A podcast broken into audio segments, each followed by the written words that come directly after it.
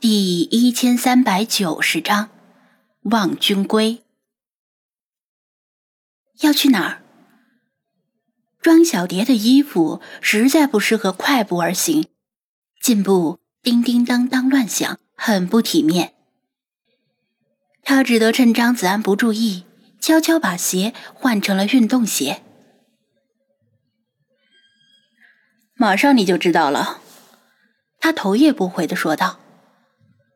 他想知道的话，只要问蝴蝶和蛾子就知道，但他没有问，而是期待的享受这种未知的感觉。转过几个弯，眼前豁然开朗，大海，漫长的海岸线突然出现在眼前，卷着白沫的海浪一波波的冲刷着海滩，强劲的海风吹得他鬓发缭乱。空中传来海鸟的啼鸣，它们利用上升气流在空中翱翔，翅膀一动不动，看上去无比轻松。可能是十月份天气渐凉，也可能此处水文情况复杂，并非适合下海游泳的地方。海边的游客寥寥无几，稍远处有几个人影在放风筝。像是带着孩子的一家三口，低空气流紊乱，风筝迟迟飞不起来，但这并不影响一家三口享受天伦之乐，不时能够听到他们的欢笑声被海风吹来。为什么要来这里？他质疑道：“哼，那个女生是不是有危险？”张子安指着礁石间的一个人影，从背后看过去，那似乎是一位青春少女，穿着一身淡蓝色的无袖连衣裙，白皙的手臂和肩膀在阳光下耀眼生花，仅以窈窕的背影而言，就足以让人对她的面容充满期待。然而美中不足的是。这位少女并非漫步于礁石之间，而是坐在一把轮椅上，似乎是双腿不良于行，令人感慨造物主的不公。少女戴着一顶墨绿色的宽檐帽，遮住了她的秀发。她应该是很珍惜这顶宽檐帽，由于海风强劲，随时可能把帽子吹飞，她不得不用一只手按住帽子。他是一个人来的吗？自己摇着轮椅来到崎岖的礁石之间，也可能是有人把他推到这里，然后走了，把他这样一位双腿无法行走的少女孤零零的扔在了海边。他的周围没有其他人，张子安只能做出如此假设，而不是去想另一种可能。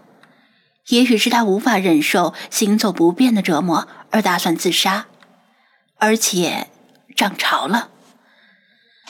潮头一波接一波的上涌，海水已经没过了轮椅的底部，令他的双脚和小腿浸没在海水中，水位仍在持续升高。轮椅被海水冲得岌岌可危，一个凶猛的浪头打过来，随时可能把轮椅推翻。无论他是不是想自杀，张子安都不能见死不救。更何况，就算他是想自杀，应该也已经后悔了。除了按住帽子的那只手以外，另一只手在努力的摇动轮椅，似乎是想让轮椅调转方向，驶回到海岸的高处。但是轮子深陷于泥沙之中。轮椅又被海水冲击的不断摇晃，他的努力只是无用功。庄小蝶穿着的汉服不便于在沙滩上奔跑，张子安松开他的手，匆匆说道：“你在这里等一下，我去把他推回岸上。”这时候没时间多说，更没有时间争执。不等庄小蝶回应。他就已经大步冲了过去，边跑边甩掉鞋子，做好了万一少女被海水卷走时入水救人的准备。一个更大的浪头打来，轮椅被冲的一个踉跄，倾斜了将近四十五度。少女努力挣扎，甚至连按住帽子的那只手都松开了，挥动双手试图维持平衡。墨绿色的帽子被海风吹吹飞，瀑布般的黑色长发在海风中猎猎飞舞，而轮椅也眼看就要倾倒。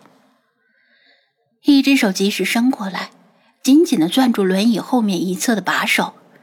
紧接着又是另一只手。张子安马步站在墨漆的海水之中，抵抗着海水的冲击，用尽全身力量扶住轮椅，头和脸被飞溅的浪花打湿了。别害怕，我来帮你了。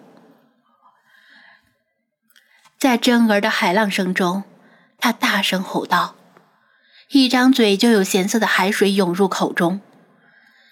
每轮潮头之间都有短暂的间歇，他扶着轮椅顶住一轮浪头，趁下一轮浪头涌来之前，使劲拉着轮椅往后拖。少女的头发也被海水打湿，她提起手掌遮住脸颊，避免被浪花冲击。海水涨得飞快，张子安往岸边拖轮椅，而海水也步步紧逼。水位始终维持在末期的深度，直到挺过三轮潮头，他把轮椅往后拖了十来米，水位降低到没过脚掌的高度，脱离了危险，他又把轮椅往后拉了几米，直到脚下踩到相对干燥的沙滩，他才气喘吁吁的停下来，全身几乎脱了力，他顾不上说话，只能不住的喘息。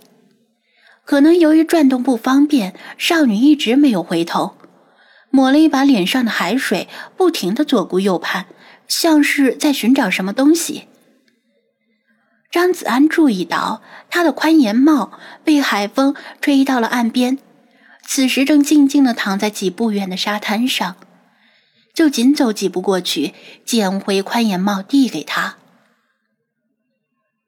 是在找这个东西吗？少女如获至宝，伸长双背接过来，端端正正的戴在头上。由于她那身淡蓝色的连衣裙被海水打湿了，呈半透明的紧紧贴在身上。张子安刻意移开视线，不去直视她，因此没有看到她的样貌。虽然之前从背影来猜测，她应该是一位非常漂亮的姑娘。喘匀呼吸之后，他回头望向庄小蝶，见她也在缓缓向这边走来，便向她招招手。还是由于少女的衣服湿透了，可能由庄小蝶来照料少女比较方便。你还好吗？有没有哪里不舒服？在庄小蝶走过来之前，他看着其他地方问道，眼角的余光。看到他似乎摇摇头。你是一个人来到海边的吗？离海水那么近，多危险！难道你不知道海水会涨潮吗？他又问道。这次他没有摇头，也没有点头，而是抬起一只玉葱般的胳膊，摇至远处。张子安踮起脚尖，顺着他指的方向望去，在汪洋大海里。几乎是视野的极限处，一只小艇随波起伏，似乎是一只冲锋艇。小艇中坐着一个模糊的身影，但是由于离得实在太远，除此之外的任何细节都看不清。哦，你是跟那个人一起来的？张子安猜到了他的意思，他放下手臂，点头。所以你留在海边。是等他回来，他又问，他又点头。